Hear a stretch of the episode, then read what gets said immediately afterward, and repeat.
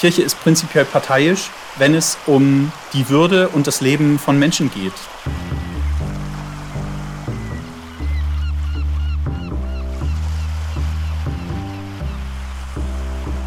Also wir haben riesen Räume und machen die viel zu selten voll. Dann sollten wir doch überlegen, wie können wir sie nutzen und wie können wir mit den Themen, die die Menschen beschäftigen, die eigenen Inhalte verknüpfen und damit zum, zum Thema machen.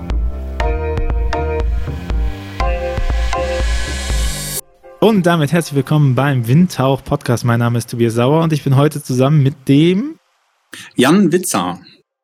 Jan, wer bist du, was machst du? Ich bin Referent für gesellschaftspolitische Jugendbildung im Landesjugendveramt in Sachsen, arbeite also für die evangelische Jugend, mache Seminare, Workshops, Programme, innovative Methoden rund um das Thema politische Bildung mit jungen Menschen, Erwachsenen und anderen. Und äh, wir müssen jetzt direkt einen Disclaimer äh, rausmachen. Wir haben heute Freitag, den 24. Und diese Folge erscheint ganz sicher erst nach der Bundestagswahl. Und trotzdem werden wir sagen, wer gewonnen hat, oder? Wir werden sagen, dass äh, wir es doch geschafft haben. Nee, lassen wir das. Ähm, nicht direkt innerhalb der ersten 40 Sekunden Leute verkraulen. Also äh, deswegen, äh, wir, äh, wir reden über diesen Komplex und äh, wir haben aber jetzt keinen direkten Bezug zur Bundestagswahl, weil wir den Ausgang nicht wissen, äh, nur hoffen. Das ist ja auch irgendwie ähm, sehr religiös gesprochen. Deswegen, aber Jan, sag mal, ähm, ähm, Jugendbildung von Kirche, da ist natürlich die Frage, die mir jetzt schon, jetzt schon in den Kopf kommt, ist, hat Kirche nicht eigentlich andere Sachen zu tun, als sich um Politik zu kümmern? Welche? Äh, beten. Ah ja, okay, ja. Sonntagsmesse, ja, stimmt. Ähm, Katechese, Caritas, Diakonie, so. Und jetzt, warum sollte sie im politischen Diskurs mitmachen? Mhm. Ähm, ich glaube, das Wesentlichste ist ähm, sofort dann die spannende Frage nach, hat Kirche was mit der Welt zu tun oder nicht? Hat Glaube ähm, als der, würde ich sagen, Markenkern von Kirche, ähm, als verfasste Organisation mit der Welt zu tun oder nicht? Und nach allem, was ich darüber wahrgenommen habe bisher, würde ich sagen, ja, auf jeden Fall. Also ähm, natürlich haben wir uns große Gebäude gebaut mit großen, schweren Türen und da ist viel Platz drin und da sitzen wir auch gerne drin und da ist es meist ein bisschen kühl und vielleicht ähm, manchmal auch muffig und da machen wir Formen, die für ganz viele Menschen fremd sind. Und trotzdem ähm, gibt es einen Riesenwunsch von denen, die die Kirchen sind, ähm, irgendwie mit der Welt zu tun zu haben. Und das heißt, ich muss mich zwingend auch mit Politik und mit Gesellschaft und mit demokratischen Diskursen beschäftigen. Also ja, klar kann man versuchen, die verschiedenen Arbeitsfelder von Kirche gegeneinander auszuspielen oder zu sagen, das eine ist wichtiger als das andere. Ich glaube, das funktioniert so nicht und das hat vor allen Dingen was mit Glaubwürdigkeit zu tun, ähm, wenn Menschen den Eindruck gewinnen, dass Kirche eben nur sich um sich selber dreht und nur für sich selber da ist, dann ist an dem Punkt auch schon wieder Schluss, weil die Leute keinen Bock mehr drauf haben, sich drauf einzulassen. Auf diese Frage kommen wir nachher zurück, aber Sehr um, gerne. das, um das nochmal zu ähm, bekräftigen können, also um an diesem Punkt nochmal zu diskutieren, lass uns nochmal darauf gucken, was du eigentlich den lieben langen Tag machst und äh, wie du politische Arbeit begreifst oder wie du da rangehst, weil dann können wir, glaube ich, nochmal nachher drauf schauen und sagen, hat das noch was mit Kirche zu tun? Also, ähm, wie bist du hingeraten erstmal auf die Stelle? Was bist du denn von Profession her? Politiker? das Politik studiert? Oder? Ja, genau. Also man, ich glaube, man wird mit der Zeit zumindest professioneller Lobbyist, wenn man so einen Bereich der, der politischen Bildung mitbearbeitet, weil eben ein Teil auch der Kontakt von, von und mit äh, Politikerinnen und Politikern ist. Ähm, ich bin Religionspädagoge, habe also ähm, äh, Religionspädagogik an der Fachhochschule studiert, habe in einer Kirchgemeinde gearbeitet, sechs Dörfer, eine Stadt dort ähm, Kinder- und Jugendarbeit gemacht und dann ins Landesjugendpfarramt gewechselt für den Bereich Mitarbeiterbildung, Juleika-Schulungen, Qualifikation von Ehrenamtlichen und Hauptberuflichen und habe an einem Konzept mitgeschrieben für den Bereich der politischen Bildung. Wir haben uns als Landesjugendpfarramt auf eine Netzwerkstelle beworben ähm, bei der evangelischen Trägergruppe für gesellschaftspolitische Jugendbildung. Das ist so ein Ding bei Kirche, dass wir extrem komplexe Begriffe und Titel und Zeug haben, abgekürzt ET und die evangelische Trägergruppe ist ähm, eine Mischung sozusagen. Da hängen zum Teil die evangelischen Akademien in Deutschland, aber auch die evangelische Jugend in Deutschland drin. Und ich bin einer von aktuell fünf Netzwerkstelleninhabern für politische Bildung die über das Bundesministerium für Familie, Senioren, Jugend und so weiter gefördert werden. Genau. Und ähm, habe sozusagen an dem Konzept mitgearbeitet und dann hat man mir freundlicherweise hier im Haus auch die Stelle angeboten, für deren Konzept ich äh, tätig war und habe gewechselt. Genau. Und was mache ich den lieben langen Tag? Ähm, eine Mischung aus Seminaren, Workshops und Angeboten planen, Maßnahmen planen, ausschreiben, mit jungen Menschen, Multiplikatorinnen und so weiter unterwegs sein. Und ein Teil der Stelle ist auch äh, in diesem Bundesnetzwerk innovative Methoden der politischen Bildung zu erproben, ähm, Erfahrungen einzusammeln, zu reflektieren, neu zu skalieren und dann im Bundeskontext anzubieten. Also eine Sache, die ich gemacht habe und immer noch ein bisschen mache, ist 2017 habe ich einen Podcast begonnen, die sächsischen Verhältnisse. Das ist ein Teil der Stelle. Aber ich habe auch Methodensammlungen erarbeitet mit Kolleginnen und Kollegen. Wir haben einen mobilen Escape Room gebaut und so weiter und so weiter. Und da geht es dann darum, den im Bundeskontext zu skalieren, anderen Kolleginnen und Kollegen die Kompetenzen anzubieten und natürlich vor Ort in Sachsen mit jungen Menschen unterwegs zu sein. Und du äh, der, der, der Grundtenor von den sächsischen Verhältnissen war ja, dass du gesagt hast, ich bin kein Sachse und ich bin hier und verstehe jetzt überhaupt nichts mehr. Also man hört es auch an deinem Zungenschlag, du bist äh, offensichtlich mehr aus dem Norden kommend, oder? Ja, mal so, mal so, ja. Mal so, mal so. äh, und zu sagen, okay, ich möchte das jetzt irgendwie verstehen, was, was in Sachsen abgeht. Und ich meine, das war 2017, als du gestartet hast, jetzt haben wir 2020, 2021. Ähm, es ist würde ich sagen, im großen gesamtgesellschaftlichen Kontext nicht verständlicher geworden, oder? Hm. Das ist, glaube ich, ein Teil des Problems, dass man auf ähm, kirchlichen Seiten ähm, den Diskurs versuchen kann zu tiefen und sozusagen zum Kern vorzudringen. Ähm, man kommt aber, zumindest ich, in den sächsischen Verhältnissen auch an eine gewisse Verstehensgrenze. Also ich biete dort Menschen Raum, mir ihre Sicht der Dinge zu erklären. Ähm, fairerweise muss ich sagen, die letzten 311 Tage, also diese Woche ist eine neue Folge erschienen, danach war fast ein Jahr lang Pause. Das hat, auf, hat damit zu tun, wie ich aufzeichne, dass ich eben die Menschen besuche, neben ihnen, mit ihnen sitze. Ähm, und das war Corona-mäßig dann mit dem Lockdown im Dezember hat es im Grunde pausiert. Ich glaube schon, dass ich ein bisschen was verstanden habe und dass auch meine Hörerinnen und Hörer, die zum Teil ja dann eben nicht aus Sachsen kommen und sagen, ich will gern den Osten verstehen oder ich will Sachsen verstehen, ähm, da gibt es dann schon eine interessante Rückmeldung, sei es aus Nordrhein-Westfalen oder aus, aus anderen Teilen Deutschlands, die dann sagen, ach, so ist das, das ist ja interessant. Und da gibt es dann so Einzelaspekte, wo plötzlich eine neue Hypothese, eine neue Idee und eine neue, ähm, ein, ein, eine neue Perspektive auf den Osten beziehungsweise den, den Sachsen ähm, oder die Sachsen entsteht. Äh, ich habe ihn auch gerne gehört und ich fand auch, du warst immer sehr gut vorbereitet für die Fragen. Das äh, ist auch was. Und lass uns mal, äh, bevor wir diesen großen gesamtpolitischen Kontext angucken, ist es ja auch so, dass es ja auch kirchenpolitisch irgendwie eine, ähm, ein krasses Gefälle gibt zwischen den, nicht Gefälle, sondern eine Spannung zwischen den Ostbistümern und Ostlandeskirchen, habe ich das Gefühl, und äh, den Alt-BRD. Äh, äh, Kirchen und ähm, äh, Bistümer und sowas.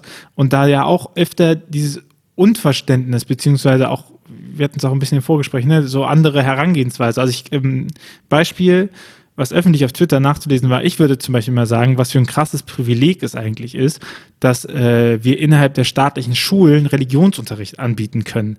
Ne? Ich, ich würde sagen, das ist immer gut, dass wir das können, äh, weil wir dadurch eine Kontaktfläche bekommen, äh, die wir eigentlich mit sehr gutem Personal füllen könnten, äh, um mit Leuten über Spiritualität zu reden. Wenn man dann aber, das ist natürlich jetzt überzeichnet im Konstrukt, wenn aber jetzt äh, mit Leuten kommt, die, die eine ostdeutsche Genese haben, dann ist da auf der Punkt zu sagen, naja, der Staat hat jetzt eigentlich den Gemeinden die Katechese weggenommen, weil dann nicht mehr die Sonntagsschule in den Gemeinden stattgefunden hat, sondern auf einmal in staatlichen Einrichtungen und da dieses Konstrukt rauskommt, zu sagen, okay, hm, können wir da vertrauen, dass sie es eigentlich machen?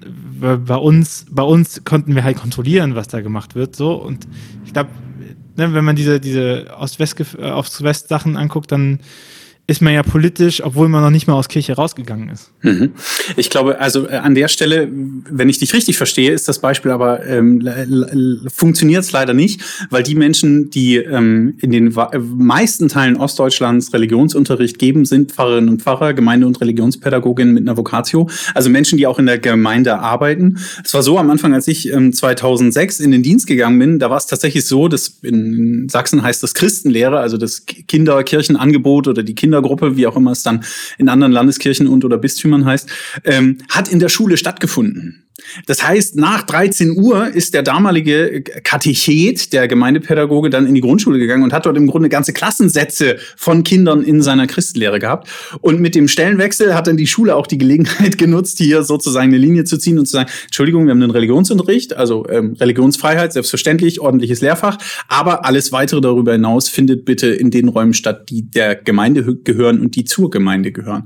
Also ich glaube, dieses Kontrollinstrument ist nicht so doll ausgeprägt, sondern es geht eher darum, ähm, und das erlebe ich Ost wie West, dass die Landeskirchen sagen, wir müssen qualifiziertes Personal, wir müssen gut ausgebildete Menschen in die Schulen schicken, weil das, ähm, und da wird es, glaube ich, im, im Diskurs im Osten anders, weil das auch als eine Form von Privileg gesehen wird. Ne? Also diese Debatte der Trennung ähm, äh, von, von äh, staatlicher Seite und religiöser Seite, die Trennung von Staat und Religion, die entzündet sich auch am Religionsunterricht immer und immer wieder. Und da ist ja vor allen Dingen die Frage, brauchen wir A, sowas wie einen ökumenischen Religionsunterricht oder ist es nicht B eher so, dass wir sowas wie Werte und Normen oder Ethik brauchen, wo gleichwertig über die verschiedenen äh, Konzepte von Religion ähm, äh, gesprochen und berichtet wird, anstatt sozusagen in Anführungszeichen, das ist dann immer der Vorwurf, verdeckte Mitgliederwerbung zu machen ähm, für die jeweilige Konfession.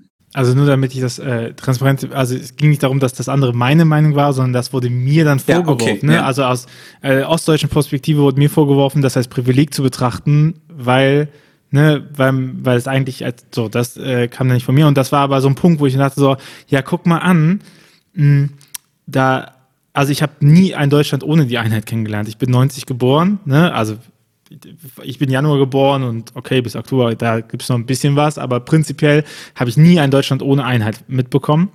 Und trotzdem merkt man, wenn man, ähm, wenn man in die Bundesländer fährt, die nach 90 dazugekommen sind oder wieder dazugekommen sind, äh, dass man auch Mentalitätsunterschiede hat. Also, und stärkere, als wenn man einfach nur sagt zwischen Nord und Süd oder so, ne? Und dass auch die, die, die Zugverbindungen anders sind und äh, dass der Stellenwert anders ist und dass man auch ähm, andere Geschichten, Familiengeschichten zu erzählen hat im Osten wie im Westen. Und das ist schon ziemlich krass, wenn man überlegt, dass wir seit 20 Jahren, 30 Jahren Danke, ich bin schon so alt, guck mal an. Hätte ja eigentlich mein, einfach nur mein Alter sagen müssen. Seit, ja, 30, seit 30 keine, Jahren, ja. ja. keine Mauer mehr haben, ne? Ja. Oder, oder keine, keine Trennung mehr haben und so. Und da sind wir ja eigentlich genau bei deinem Bereich mit politischer Bildung, oder? Hm, hm. Ja, auch. Ich glaube auch, dass, ähm, also wenn wir bei Kirche bleiben, es ganz viel mit dem, dem inneren Bild von ähm, Mitarbeitenden in den jeweiligen ähm, Bundesländern zu tun hat und wie sie erleben, wie Kirche wahrgenommen wird. Also ich, ähm, ich mache es oder ich mache mal einen Versuch oder stelle eine Hypothese auf und du kannst gerne sagen, ob du denkst, dass das trägt. In Westdeutschland, wenn sozusagen Kirche öffentlich auftritt, dann gibt es so eine nette Form von von ähm, äh, prinzipiell positiv gesinnter, aber dann doch auch angenehmer Ignoranz zu sagen, ach ja, das, das ist der Club von, ne, die mit dem Kreuz und lass so. Den mal, lass ja, genau. Mal, es ist ja. irgendwie so, Kirche ist Teil von Gesellschaft, aber es, äh, ja, ist nett, aber auch ungefährlich, so. Und im, in Teilen ähm, der neuen Bundesländer gibt es eine ganz klar erklärte Kirchenkritik bis hin zur Kirchenfeindlichkeit. Und wenn ähm, Personen des kirchlichen Lebens öffentlich auftreten oder sich öffentlich äußern oder Positionen beziehen, dann ist, glaube ich, die Form von Gegenwehr, Ablehnung, Kritik ähm, im Osten Deutschlands wesentlich höher als im Westen. Aber vielleicht täusche ich mich da und das ist durch meine Brille schon geprägt, deswegen gerne. Ich weiß es, äh, also ich könnte dem nachvollziehen. Ich meine, man hat ja ähm, im Ostdeutschland auch stark an der ähm, an, dem, an, der, an der Brechung der kirchlichen Sozialisation gearbeitet aus politischer Natur. Ne? Ähm, Im Westdeutschland kam einfach nur Industrialisierung immer mehr und äh, Ablenkung. Aber äh, ja, und auch, finde, und, glaube ich, auch ein schleichendes Egal, ne? Ja, ja, genau. Ich meine, das ist, weil da, da sind wir ja in der Relevanzdebatte von Kirche drin. Ne? Ja, also richtig. Das Egal haben ja nicht die Menschen gegeben, sondern äh, vor dem Egal der Menschen steht ja das Egal der Kirche. So, und, und wir kümmern uns gar nicht so viel darum, was ihr eigentlich zu tun habt und was eure Lebensrealität ist. Und das war ja äh, im, in, im Ostdeutschland, es ziehen immer so Ost-West, ne? Also diese Trennung gibt es nicht so krass, weil ne, Nord und Süd hat ja auch nochmal ein paar Unterschiede anders. Aber in Ostdeutschland war ja Kirche auch viel eine Heimat für den Neuanfang, ne? Und das hattest du ja in, im Westen jetzt nicht so. Also irgendwie krasse, krasse politische Aktionen, die von Kirche im Westen ausgingen, hielten sich ja im Grenzen, wenn man nicht diese Globalaktionen wie Aktion Sühnezeichen oder sowas, ne? also solche Bewegungen, ja, es, die es gab im global agieren, aber genau und im Norden Deutschlands gab es dann auch die ganze Frage rund um Atomkraftwerk und und Klimaschutz und so, ne? Also das, ich glaube, da hat schon was gegeben, aber du hast recht, es hatte eine andere, äh, hat auch eine andere Geschichte bedient, ne? Und Geschichte äh, Kirche war äh, zu Ostzeiten auch ein Schutzraum ne, für Menschen, die sich sonst in diesem politischen System, was ja alles dominiert hat, also die gesamte Welt im Grunde, die, die ostdeutsche Welt, die möglich war, wurde vom politischen System kontrolliert und dominiert. Und da war Kirche auch eine Form von Schutzraum. Und dieser Schutzraum musste dann aber auch zugemacht werden, also sonst schützt er ja nicht. Ne? Und das ist zum Teil, bis, bis heute spürt man diese Nachwehen. Also das ist da auch ein gewisses ähm, ein gewisses Unvermögen oder zum Teil auch eine Angst gibt, wenn man sich zu doll öffnet und wenn man zu weit auf ist und wenn man zu viel Transparenz zeigt, dann macht man sich auch angriff, angreifbar und verletzlich. Und das hat, glaube ich, auch viel mit der Geschichte zu tun. Ja. Und das heißt doch aber eigentlich, dass Kirche ein viel stärkerer politischer Akteur auch damals war, oder? Ja, ich glaube, Kirche hat den Oder sein musste. Ja, Kirche hat den Raum zur Verfügung gestellt und natürlich sind auch ähm, äh, vor allen Dingen kirchenleitende Personen damals deutlicher hervorgetreten. In, in allen Nuancen, die es da gegeben hat.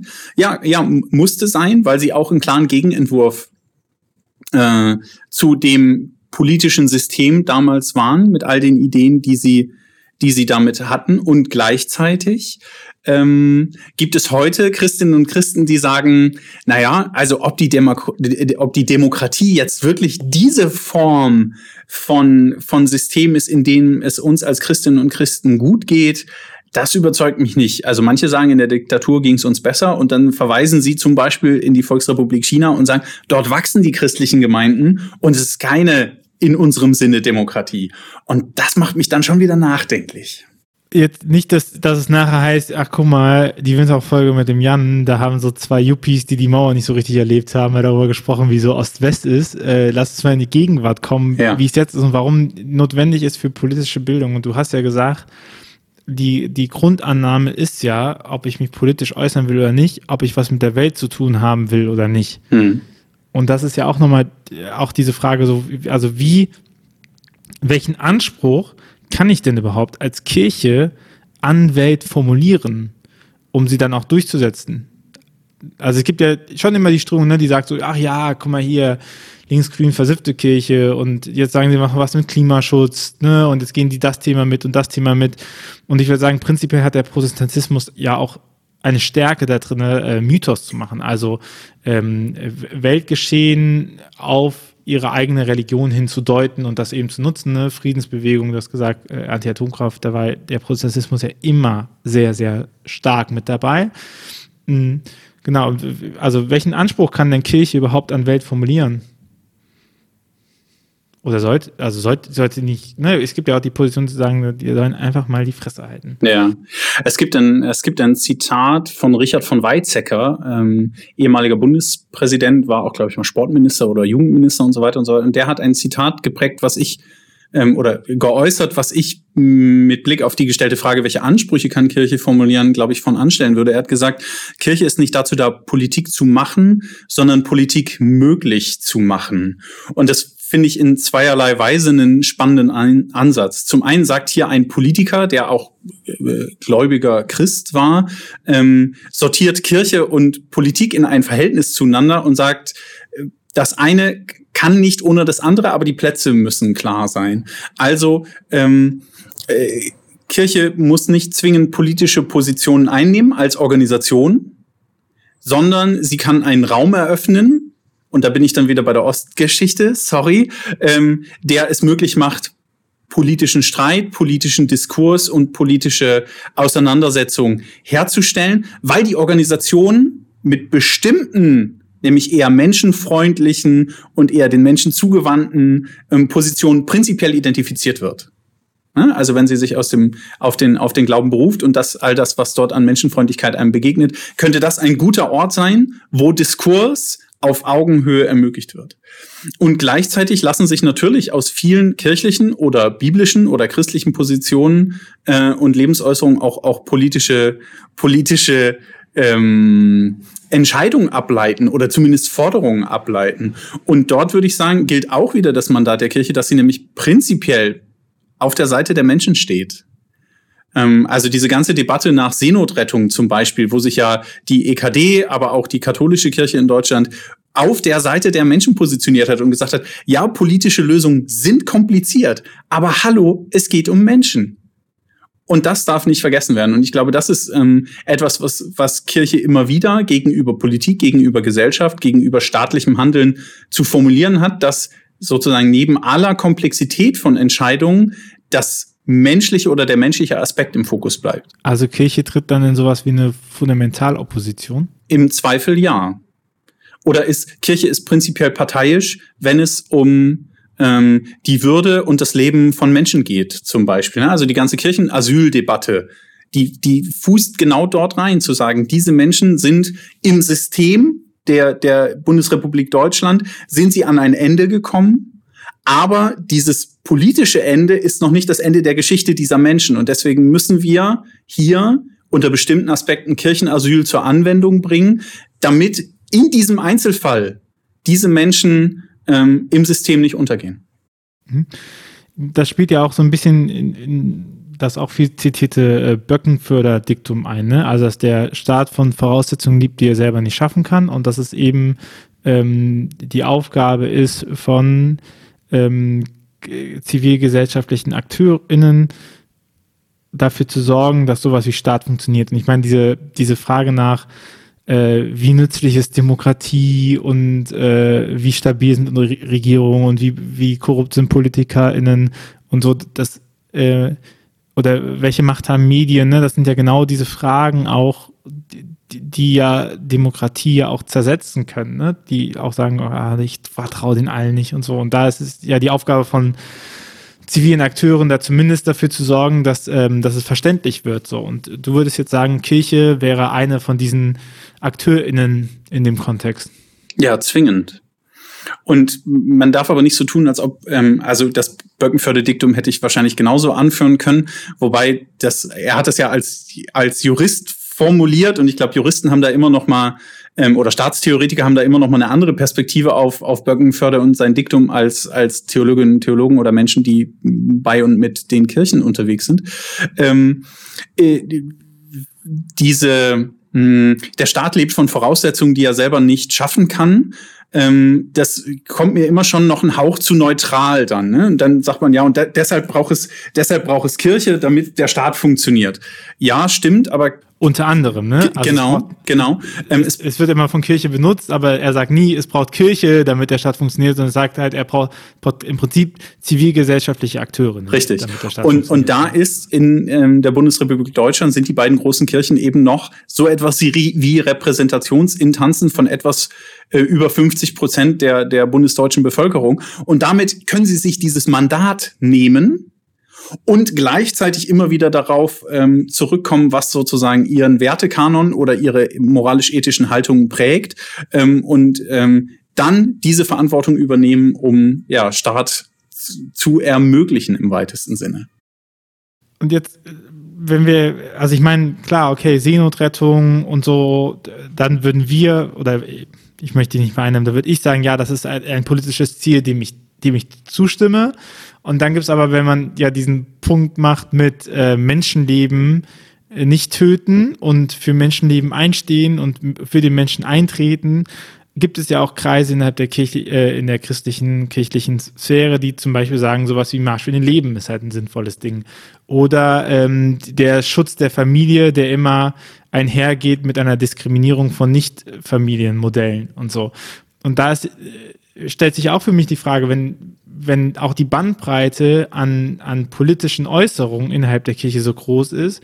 Und du am Anfang gesagt, okay, ich bin auch so ein bisschen professioneller Lobbyist natürlich, ich bringe Kirchenmeinung rein, ich beschäftige mich als Kirche, ich ermögliche das als äh, Position, dann wäre die Frage, welche Position vertritt denn Kirche im politischen Kontext oder kann sie vertreten oder ist sie nur Nährboden oder, weißt du, also klar, ich meine, äh, Seenotrettung, äh, hat auch für einige Kirchenaustritte gesorgt, die äh, dann wieder rausgehen und sagen, nee, das geht nicht, das ist äh, uns zu fundamental gedacht, das ist nicht realpolitisch oder äh, wir können die gar nicht alle aufnehmen. Ne? Du kennst die ganzen Sachen und äh, Marsch für den Leben, auf der anderen Seite äh, ähnliche äh, große Polarisierung der Sache. Ne? Ich möchte sie jetzt nicht gleichstellen an dieser Stelle, das ist mir auch wichtig, aber genau. Also ich ähm ich glaube, die Herausforderung ist immer, dass ähm, möglicherweise ist das zu protestantisch, da grätsch mir gerne rein, ne? Aber das, also dieses die Kirche gibt es nicht, so, sondern es ist immer die Frage, wer spricht mit mit welchem Hintergrund äh, zu welcher Position und wer hat ihm oder ihr das Mandat gegeben. Also es macht einen Unterschied, ob sich die Synodalpräsidentin äußert oder ob sich die Kirchenleitung äußert oder ob die gemeinsamen Bischöfe, wie jetzt in Sachsen passiert, einen Wahlaufruf zur Bundestagswahl machen. Ne? Und da kann man, also da, da muss man, glaube ich, dif differenzieren. Und das macht es auch so, also das macht es problematisch auch in der öffentlichen Wahrnehmung, weil man dann nicht genau weiß, ja, wofür steht denn der Club jetzt eigentlich? Und das ist, ich glaube, das ist Teil des Problems.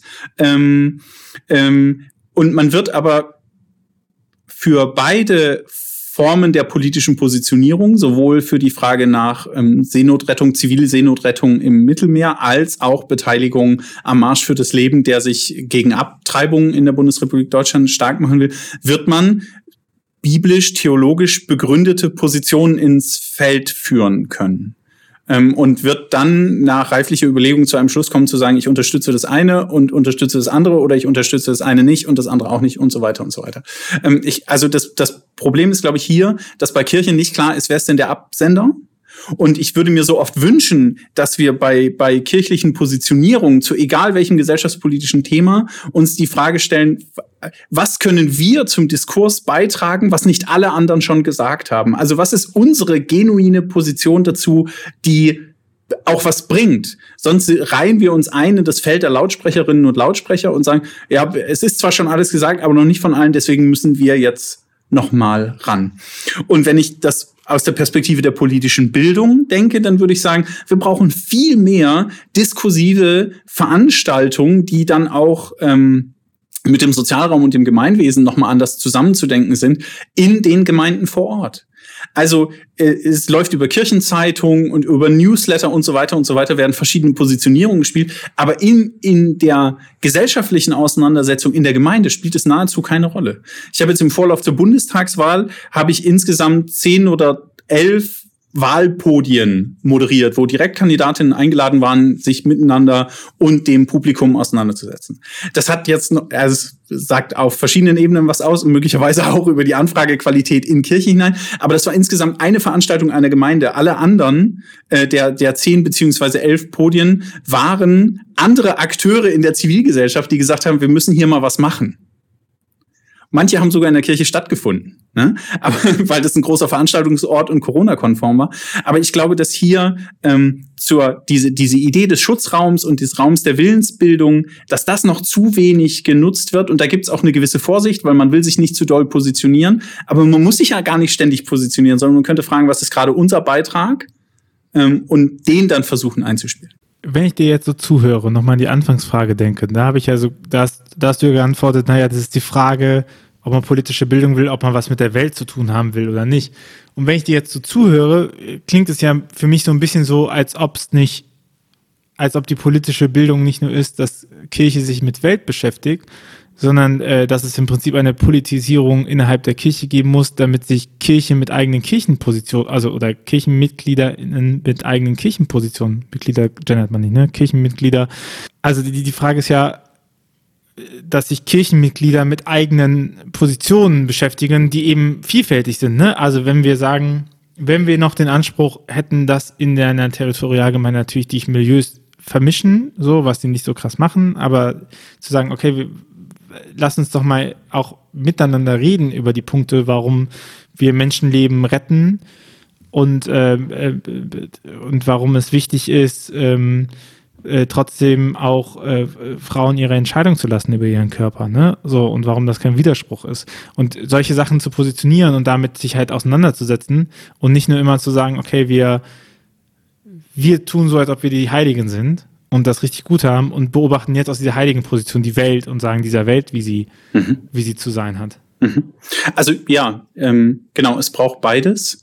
Ähm, und das würde dann, könnte dann genau zu solchen Prozessen führen. Also das, die, ähm, ich weiß nicht, ob es in die richtige Richtung führt, aber diese spannende Idee von, wir haben Meinungsfreiheit in Deutschland, ähm, bedeutet ja, und das möglicherweise in Allgemeinplätzen, dass wir nicht Widerspruchsfreiheit haben. Also ich darf natürlich alles sagen, aber ich muss immer damit rechnen, dass jemand kommt und sagt, was, wie kommst du denn darauf? Erklär's mir nochmal. Und das gilt natürlich auch für, wenn man so will, christlich begründete oder kirchlich gefundene Meinungs- und Lebensäußerungen, die auch das Weltgeschehen beurteilen. Und dazu brauchst du einen Diskurs und eine Auseinandersetzung. Ähm, und wenn ich die guten Argumente, die richtigen Argumente auf meiner Seite habe, dann brauche ich ja auch gar keine Sorgen haben. Aber wenn ich irgendwas gesagt habe, weil ich denke, ja, das ja ist halt so, dann hilft das ja null, null weiter. So, also ich glaube, ähm, dass es, dass diesbezüglich auch Gemeindeveranstaltungen sinnvoll sein könnten und was diese Milieu Vermischung, die ja in Kirchgemeinden möglicherweise nicht mehr stattfindet, aber in sozialen Quartieren ja zumindest im, im städtischen und großstädtischen Bereich noch nicht ganz aufgegeben ist, äh, könnte das ein echter Beitrag dazu sein. Also wir haben riesen Räume und machen die viel zu selten voll. Dann sollten wir doch überlegen, wie können wir sie nutzen und wie können wir mit den Themen, die die Menschen beschäftigen, Land auf, Land ab, die eigenen Inhalte verknüpfen und damit zum, zum Thema machen. Und ich glaube, was auch wichtig ist, aber da kannst du mich gerne auch äh, korrigieren, ich glaube, dass äh, wir auch wieder lernen müssen, politische Diskurse in einem privateren Raum auszutragen. Ja. Ne? Also, weil also ich, ich sag's mal aus meiner Erfahrung, wenn du einen Instagram-Account hast oder irgendwie, irgendwie aktiv bist, ne, dann wirst du automatisch eine Person des öffentlichen Lebens. Ich bin, ich würde mich weit davon wegmachen, mich irgendwie in Prominenz reinzustecken. So. Mein Account hat bisschen über 3000. Wenn ich da jetzt ein Statement machen würde zu Gender, zu ähm, I don't know, dann darf ich halt nicht davon ausgehen, dass jemand sagt, ach, das ist Tobias Privatmeinung. Das hat er jetzt mal zum Nachdenken geäußert oder sowas, ne?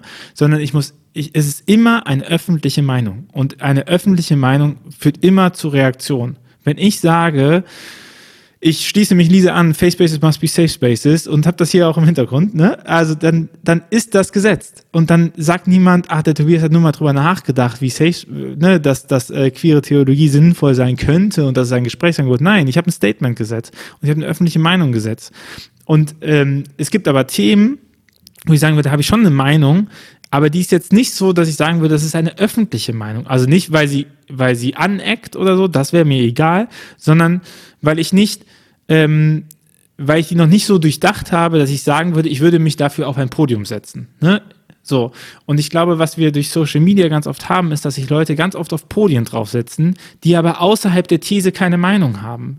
Ne? Weil sie sich damit einfach noch nicht beschäftigt haben. Und ich, ich zumindest merke es in meinem Netzwerk, wie gut es tut, dass ich ganz oft einfach Leute fragen kann und sagen kann, du hör mal zu, die und die Meinung habe ich, ich verstehe jetzt diesen, diese Sache nicht, erklär mir das bitte mal so und dass das dann eben nicht in einem öffentlichen Diskurs auf einem Podium läuft, wo man dann sagt, so, ja, das kann man aber so nicht sagen, dass es halt mal entspannter läuft und man auch sagen kann, du, erklär mir die Notwendigkeit von Gender. So, wenn ich jetzt einen Post habe und sage, ich verstehe die Notwendigkeit von Gender nicht, dann kann ich dir aber versprechen, dass, dass mein Instagram explodiert, ne? Ja, ja, Weil niemand auch sagt, so, der hat mal drüber nachgedacht. Und ich glaube, diese, diese, äh, diese, diese Schutzräume auch, du hast gesagt, Kirche war ein Schutzraum, ne? Diese Schutzräume für politische Willensbildung, dass sich Leute da hingehen können und dann heißt es nicht nachher, ja, hast du gehört, was der Horst gesagt hat?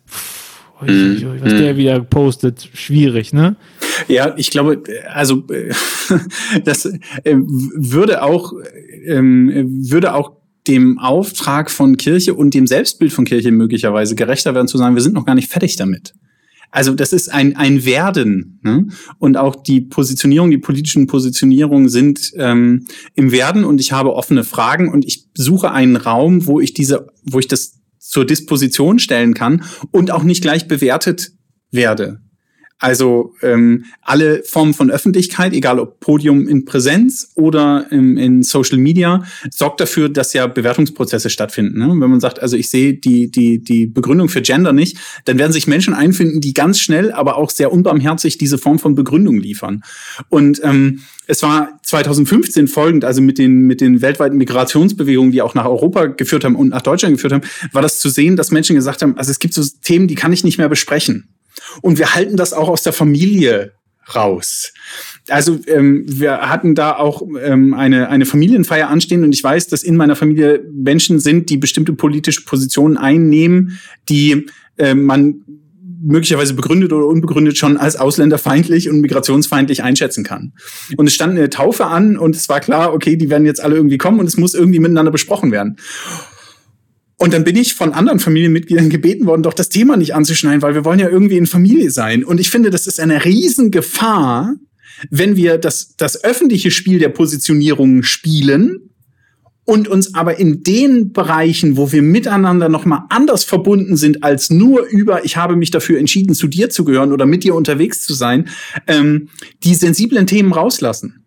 Das heißt, das gehört für mich, wenn nicht auf die unmittelbare Tauffeier selbst, dann doch an den, also wo man zusammen ist, dann muss es halt am Vorabend bei mehreren äh, Kaltgetränken miteinander diskutiert werden können oder am Abend danach. Und das gleiche gilt auch bei Kirche, also oder bei den Kirchen, dort wo Menschen über etwas miteinander verbunden sind, was sie nicht aus sich selbst heraus entschieden haben. Muss es doch möglich sein, Dinge zu diskutieren und miteinander zu besprechen und diese unendliche Spannung, die dann eintritt, ich will jetzt gerne gehen, du und deine Position bist mir unangenehm, auszuhalten. Und das hat für mich, aber das vielleicht zu sehr Protestantismus, ich suche mir auch nicht aus, mit wem ich zum Abendmahl gehe, wobei das teilen die Katholiken im Zweifel auch. Ne? Da stehen Menschen links und rechts von mir oder in der Schlange hinter mir, je nachdem, mit denen ich wahrscheinlich ganz, ganz wenig teile. Aber es gibt etwas, was wir gemeinsam haben und das ist diese diese Zeit, diese vom, vom Herrn auch geschenkte äh, äh, Zeit und das angesprochen worden sein und meine Antwort darauf. Und dann muss ich das andere auch aushalten können. Und ich glaube, was ja auch nochmal in diesem Kontext wichtig ist zu erwähnen, ist, dass ähm, die meisten Leute ja gar nicht, also sowohl links wie rechts, gar nicht reflektierte Meinungen zu dem Thema haben. Also es gibt ja auch super viele, die sagen halt, ich bin pro Klimaschutz und dann haben die haben die halt dieses Statement für sich genommen und die haben die Richtung und wenn du jetzt aber in harte politische Disku Diskussion reingehst, wie sinnvoll Kernkraft da ist und Sachen so, damit beschäftigt man sich nicht. So, da nehme ich mich nicht raus, weil man hat einfach auch gewisse Sachen, wo man sagt, nee, das sind einfach Axiome, die, die habe ich. So, und das finde ich halt wichtig. Und wie jetzt irgendwie genau Seenotrettung organisiert zu sein ist, das überlasse ich halt den Realos. Das, äh, da kann ich halt Fundamentalopposition machen. Ne? Und genauso ist es ja auf anderen Gebieten auch. Also, dass die halt sagen, ich will mich nicht impfen lassen oder so. Das ist ja dann nicht immer dadurch geprägt, dass jemand sich super stark eine Meinung gebildet hat auf diesen Bildern, sondern es ist eben auch dadurch geprägt, dass sie eben viel Meinung gehört haben. Und ich glaube, in diesem Kontext auch nochmal, das sich klar zu machen, mit Extremisten kann man nicht reden. So, ja. das funktioniert nicht. Also mit, äh, mit bestimmten PolitikerInnen zu sprechen, ähm, die auf der Seite sind, wo nicht die Uhr ist, die, das bringt halt nichts, weil die gefestigt sind, weil das politisches Kalkül ist, weil es da um eine Destabilisierung der Demokratie geht. Ne? Aber sich klar zu machen, dass es äh, viel wichtiger ist, mit den Leuten zu reden, die das hören. Und denen zu sagen, hey, mit dir rede ich aber darüber und nicht im Sinne von Diskussion, sondern im Sinne von, äh, sag mir mal, was dich bedrückt. Und ich glaube, das wird viel zu oft verwechselt, dass man eben mit den, mit den Lauten und mit dem Schreienden arbeitet. Ich weiß, es, es gibt so eine, ähm, ich glaube, das war jetzt schon vor zwei Bundestagswahlen, gibt es eine Dokumentation, wo Udo Pasteurs, der NPD-Politiker, äh, begleitet worden ist. Und er steht auf einem leeren Marktplatz und redet und redet und redet. Und der Reporter fragt, mit wem reden Sie denn da eigentlich? Und so. Und er sagt so, schauen Sie mal, ich rede hier im Marktplatz, die finden mich alle scheiße, ne? Ich rede mit den Leuten, die da hinten hinter dem Vorhang sind. So, diese zu haben, die mich aber hören und die Sachen hören. Und ich glaube, das darf man nicht vergessen, dass die Leute, die Demokratie äh, destabilisieren, genau solche Leute ansprechen, die alleine sind und die nicht mit jemandem außerhalb ihrer Bubble darüber reden können, was diese Meinung ist und andere Meinungen hören. Und das, das ist das äh, Gefährliche, würde ich sagen, in einer Demokratie, dass wir ähm, dass wir zwischen den politischen Positionen keine Kommunikation schaffen. Und das ist, glaube ich, auch wieder etwas, wo, ähm, wo zivilgesellschaftliche AkteurInnen gute Arbeit leisten können, indem sie eben wieder Plattformen schaffen für verschiedene demokratische Positionen. Ne? Hm. So. Das ist, das ist, glaube ich, ein wichtiger Punkt. Also und da muss ähm, müsste, müssten im Zweifel die Kirchen auch ihre Grenzen gut bewachen. Ne? Also du hast gesagt demokratische Positionen. Ich glaube, es wird nicht gelingen, das Gespräch mit allen ich nenne es mal politischen Positionen, die es zum Beispiel in der Bundesrepublik oder in Europa gibt, in den Austausch, in den, in den Kontakt zu kommen, weil wir ja nicht, also wir sind ja nicht wertneutral. Und auch wenn man, wenn man Kirche sagt, bitte macht doch mal euren Raum auf, weil bei euch können alle reden, dann stimmt das. Aber es, also das, das Argument der Neutralität auch im Segment der politischen Bildung, wir sind nicht haltungsfrei und auch kirchliche Räume sind nicht haltungsfrei. Und ähm, wenn man dann sagt, ihr seid linksgrün versifft, ja, okay, dann kann man das machen, aber dann hat, also dann hat man ja auch gar kein Interesse mehr am Austausch, sondern ist das ein Vorwurf, dann ist das ein Anschreien und dann ist es vorbei. So. Und ich, ähm, ich würde mir wünschen, dass ähm, äh, kirchliche ähm, AkteurInnen, egal ob jetzt auf der gemeindlichen, bezirklichen oder, oder Landesebene, diese klare Haltung zum Ausdruck bringen. Und wir müssen auch nicht mit jedem zum Gespräch bereit sein. Also wenn jemand sagt, ich komme ich komm auf eure Party, aber eigentlich nur um die Party zu sprengen, so, ich will keinen Platz im Salon, sondern ich will das Ende des Diskurses in dieser Form. Ich will das Mikro. Ja, ich will das Ende des Diskurses in dieser Form, wie er in der Bundesrepublik stattfindet. Ja, dann sorry, danke, nein. Ja, es stimmt, die Demokratie, die parlamentarische Demokratie, wie wir sie erleben, ist bestimmt nicht das Ende der Geschichte. Also im Vergleich zu allen Herrschaftsformen, die wir so über die Jahrhunderte hatten, ist es sogar bisher ein relativ kleiner Zeitraum. Und ja, sie wird sich weiterentwickeln müssen, aber nur im diskursiven Auseinander und zusammensetzen, sonst wird's nix. Und wer sagt, wir machen jetzt hier einfach Schluss, ziehen Strich und fangen neu an, nee, sorry, das, also das geht nicht. So geht's nicht. Und ich meine, wenn man auch guckt, du sagst, Kirchen sind kein haltungsfreier Raum. Letztendlich, also Kirchen haben ja beide einen Auftrag und das ist ja katholischerseits würde es heißen die Errichtung des Reich Gottes, ne? Also oder eschatologischer Vorbehalt, dass man sagt, okay, wir arbeiten eigentlich darauf hin, äh, dass die Erde zum Paradies wird. Und dann müssen wir natürlich ein bisschen ringen, weil wir ja alle nicht Gott sind, äh, was das Paradies ist und was Paradies bedeutet und dass wir natürlich äh, menschliche Kontingenzerfahrungen haben, dass wir nicht alles leisten können, was wir gerne wollten. So, kennt ja jeder, kennt jeder, der durch die Stadt geht und sich überlegt, ob man ja äh, den Personen was in den Becher wirft oder nicht, ne? Oder ob man jemandem was ausgibt oder ob man den Kassierer, die Kassiererin auf seinen Rechnungsfehler hinweist oder so. Ne? Also wir haben alle in unserem Alter Kontingenzerfahrungen. Und das ist natürlich auch gesamtgesellschaftlich so. Und da halt die Frage zu stellen, okay, wie, äh, wie ringen wir denn? Aber immer die Haltung zu haben, okay, es geht hier schon darum, dass es für alle gut wird. Ne? Und, und äh, Positionen, die eben dafür sorgen, dass es eben ganz explizit für Leute nicht gut wird. Und zwar auf Grundlage von, ähm, von Attributen, die die Person nicht beeinflussen kann. Also wenn du ein Arsch zu mir bist, ja, dann lade ich dich nicht auf meine Party ein. Das ist mir egal, das hat nichts mit politischer Richtung zu tun, das hat damit zu tun, dass ich keinen Bock auf dich habe. Ne? Genau. Aber wenn ich dich nur nicht einlade, äh, weil du eine zu große Nase hast für mich oder weil du, keine Ahnung, in in einer Lebenspartnerschaft lebst, die, die mir nicht gefällt, oder weil du eine Partei wählst, die mir nicht gefällt, ja, der Partei kann man wählen, äh, Hautfarbe hast, die mir nicht gefällt, ne? So, dann ist das etwas, wo ich sagen würde, hey, das, das ist keine Haltung, die darauf hinstrebt, dass es allen Menschen gut geht. Ne? So, und, und das würde da würde ich persönlich den Schlussstrich machen. Also immer die Frage nach, nach dem Paradies stellen. Und arbeiten die auf, aufs Paradies hin oder nicht? Ja, also was soll ich ergänzen? Gute Idee. Was sollst du ergänzen? Jetzt äh, nochmal abschließend, großer Bogen, aber Referent für gesellschaftliche jugendpolitische Bildung. Oder so. Und wir sind eingestiegen mit der Frage, oder so, und wir sind eingestiegen mit der Frage, wieso sollte sich Kirche für Politik beschäftigen? Und jetzt haben wir dreiviertel Stunde Strecke hinter uns. Und es stellt sich nochmal abschließend die Frage, wieso und wie sollte sich Kirche beschäftigen? Also äh, wird, glaube ich, mehr ein persönliches Statement als ein, eine Organisationsperspektive. Ähm, ich glaube, am Anfang der Geschichte hat Gott sich dafür entschieden, diese Welt zu bauen und er hat sich aus mir zum Teil unerklärlichen Gründen dafür entschieden, uns zu beteiligen. Ich ne, das ist so möglicherweise ein Blick so in meine persönliche Überzeugung. Ich, ich bin der festen Überzeugung, Gott hätte diese, könnte diese Welt ohne uns viel geiler, viel schneller und viel effizienter zu dem führen, was man, was du vorhin so schön Paradies genannt hast. Ne? Und er hat sich aus Gründen dafür entschieden, uns zu beteiligen. Und Menschen mit in diesen Plan einzubeziehen. Und daraus leite ich aus der, aus dem, aus dem prinzipiellen, aus der prinzipiellen Überzeugung, dass Gott diese Welt geschaffen hat, leite ich ab, dass ihm diese Welt nicht egal ist.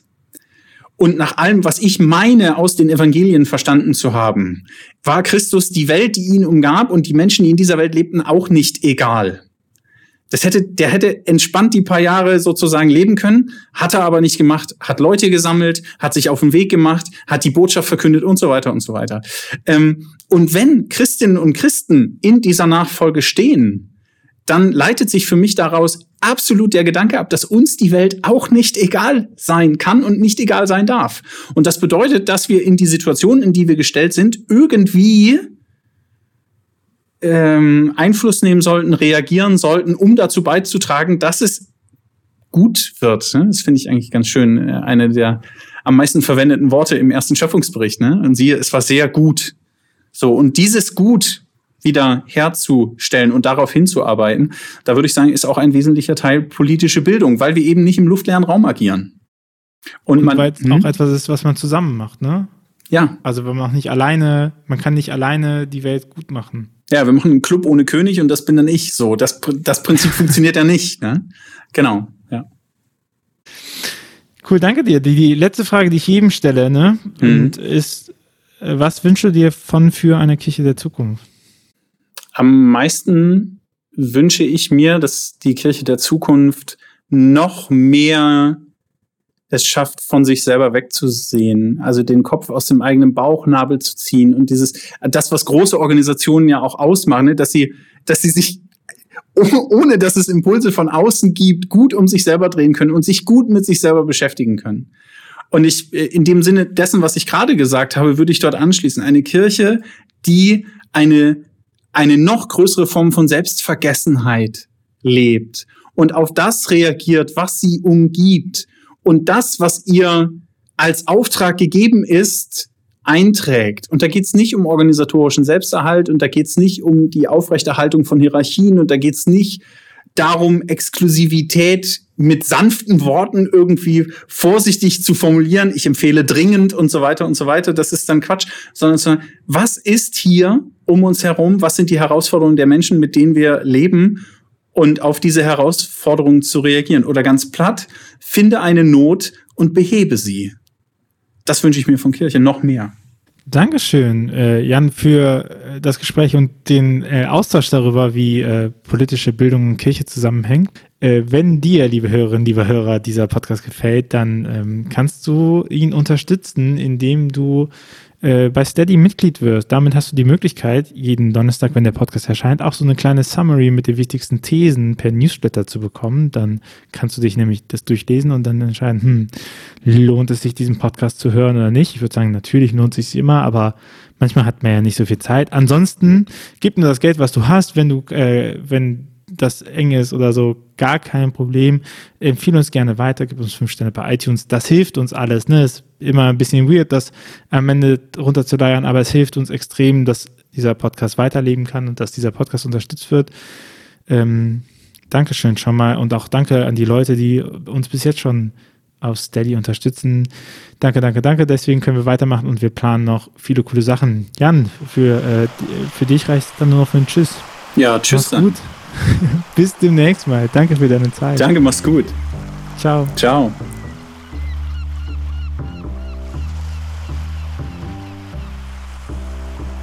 Dieser Podcast ist eine Gemeinschaftsproduktion von Ruach Jetzt und der Evangelischen Arbeitsstelle für missionarische Kirchenentwicklung und diakonischen Profilbildung MIDI.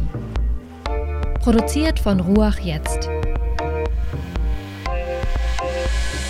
Mehr Informationen findest du auf windhauch.ruach.jetzt.